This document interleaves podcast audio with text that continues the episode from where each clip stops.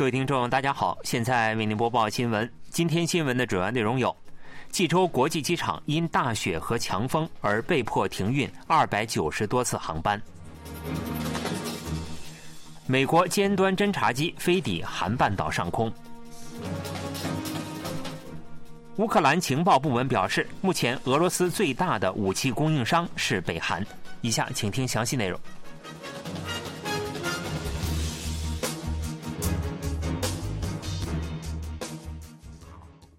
韩国济州岛和其他地区因大雪和强风而接连出现飞机和轮船航班停运。在济州岛发布大雪特别警报之际，目前济州岛汉拿山上的积雪已经超过三十厘米。济州国际机场的积雪很多，为了除雪工作，二十三日上午六点至八点，机场跑道被关闭。在济州全境发布强风特别警报的情况下，济州国际机场一带发布了强风和大雪特别警报，飞机起降方向都下达了强风警报。受此影响，当天从济州始发的四百五十二个航班中，超过一半的二百七十三个国内航班和十八个国际航班等，共二百九十多个航班取消或提前决定停飞。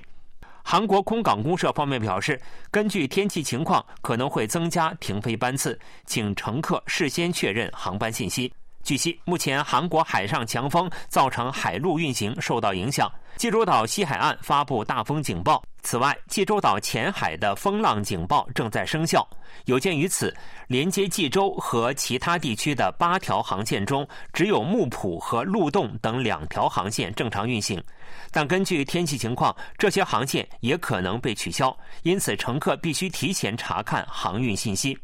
据韩国气象厅预报，二十三日下午到次日凌晨，济州每小时降雪量最高为三厘米，大雪警报可能会加强。除了济州岛以外，光州和全罗南道也下达了大雪特别警报。从二十二日开始下起大雪，截至二十四日为止，光州和全罗南道西部一带降雪量将达五至二十厘米。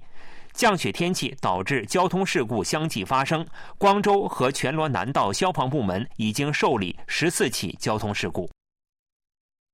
韩国西海岸全罗道和济州岛普降大雪，且韩国大部分地区出现寒冷天气。据预计，降雪和寒冷天气将持续到二十四日。据 KBS 气象记者报道，在发布大雪特别警报的西海岸、全罗道和济州一带，持续出现大雪天气。从二十二日开始，这些地区的降雪量最多达到十至二十厘米，二十四日也将普降大雪。到二十四日为止，济州岛山区降雪量最多可达到五十厘米以上，光州和全罗南道西部地区降雪量最多将超过二十厘米。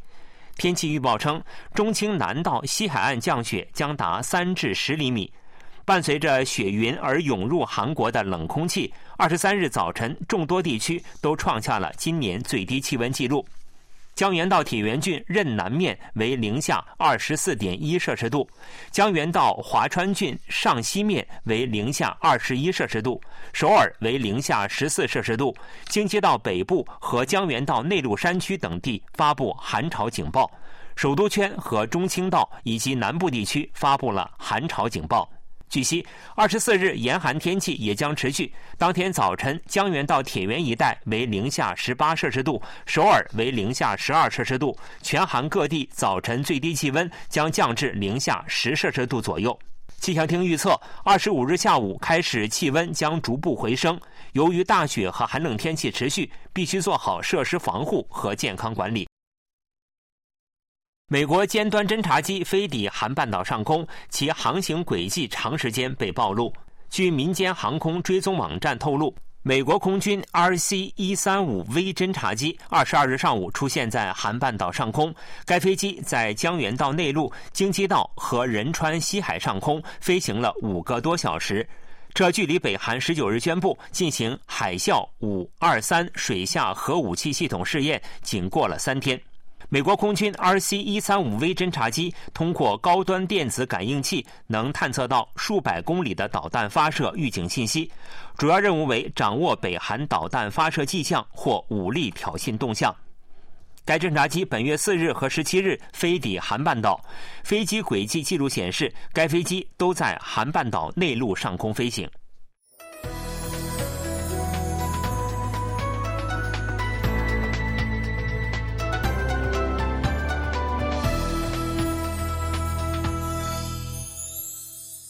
KBS World Radio，这里是韩国国际广播电台新闻节目，欢迎继续收听。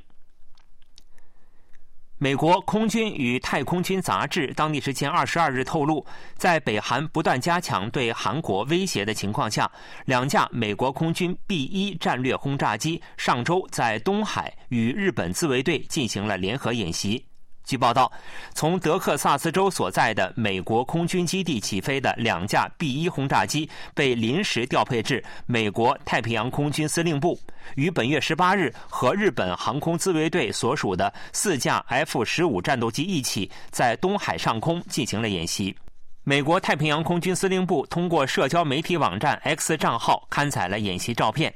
该机构发言人表示，演习目的在于加强遏制力和应对能力，提高美日同盟的战术技能。美国空军与太空军杂志透露，上述两架美国空军 B-1 轰炸机和在日本自卫队进行联合演习的十八日飞抵新加坡空军基地，旨在与新加坡空军进行空中加油训练。自去年年底开始，北韩持续对韩国发出高强度恫吓，造成韩半岛紧张局势加剧。在此情况下，近期美国战略轰炸机与主力隐形飞机在韩半岛周边的演习备受关注，通过展示对北韩的遏制力而发出警告性信息。美国经济专门媒体《商业内幕》当地时间二十一日报道，乌克兰国防部情报总局局长布达诺夫在接受英国《金融时报》的采访时透露，目前俄罗斯最大的武器供应处是北韩。如果没有北韩的武器援助，俄罗斯将面临艰难处境。布达诺夫局长表示，北韩目前是俄罗斯最大的武器供应处，北韩提供了相当数量的火炮弹药。他说：“多亏北韩，俄罗斯获得了一些喘息的机会。如果没有北韩的帮助，俄罗斯的处境将非常糟糕。”这位局长还表示，俄罗斯入侵乌克兰后，由于受到西方制裁等，武器质量管理面临困难，武器弹药消耗量超过了自身生产能力。俄罗斯在其他国家寻求武器支援的理由就在于此。英国《卫报》二十二日报道说。英国政府已向联合国提交了去年俄罗斯轮船在北韩罗津港装载货物的卫星照片。该报纸报道说，英国为了提出有关俄罗斯和北韩武器交易的正式调查，向联合国专家小组提供了上述卫星照片。在未报确认的未公开的英国国防情报报告书中，有俄罗斯麦亚号、安加拉号、玛利亚号等三艘轮船在去年九月至十二月期间在北韩罗津港装载集装箱。报告书显示，这些船舶驶向俄罗斯远东港口，集装箱内货物尚未得到确认。联合国专家小组不仅在英国，在美国等地也得到了相关证据，预计下月将发行一次北韩向俄罗斯运送弹药的交易剧增后的第一份报告书。卫报还报道说，哈尔科夫地区检察官办公室为分析疑似来自北韩伊斯坎德尔导弹的碎片，将其送往首都基辅。二零一零年，韩国天安舰被袭时，曾在天安舰担任作战官员的军官就任新型天安舰舰长。据报道，二零一零年三月，韩国白领岛西南方海域执行巡逻任务的天安舰遭到北韩鱼雷攻击后，船体断裂成两半并沉没。当时天安舰上有四十六人阵亡，五十八人获救。在危机状况下，作战官员朴延守大尉帮助七名部下安全逃脱。十多年过去了，朴元守大尉晋升为中校。去年新建造的天安舰部署于韩国海军第二舰队司令部，朴元守成为新天安舰舰长。海军方面表示，为继承和守护天安舰阵亡将士的牺牲和献身精神及名誉，朴元守是最佳人选。新任天安舰舰长朴元守表示，如果敌人胆敢发起挑衅，我们会为敌人挖掘坟墓。我们不会再失去任何战友，一定会取得胜利。再次回到天安舰的朴元守舰长，在就任仪式之前，前往四十六名勇士纪念碑进行了参拜。他说：“守护大海是离开我们的先烈战友们留下的使命，我们每时每刻都会和战友们在一起，以奔赴战场的决心鞠躬尽瘁。”新型天安舰是一艘装载反潜鱼雷、具备最新探测装备的护卫舰，包括舰长在内，一百多名船员都怀着非凡的决心，履行着守护西海的任务。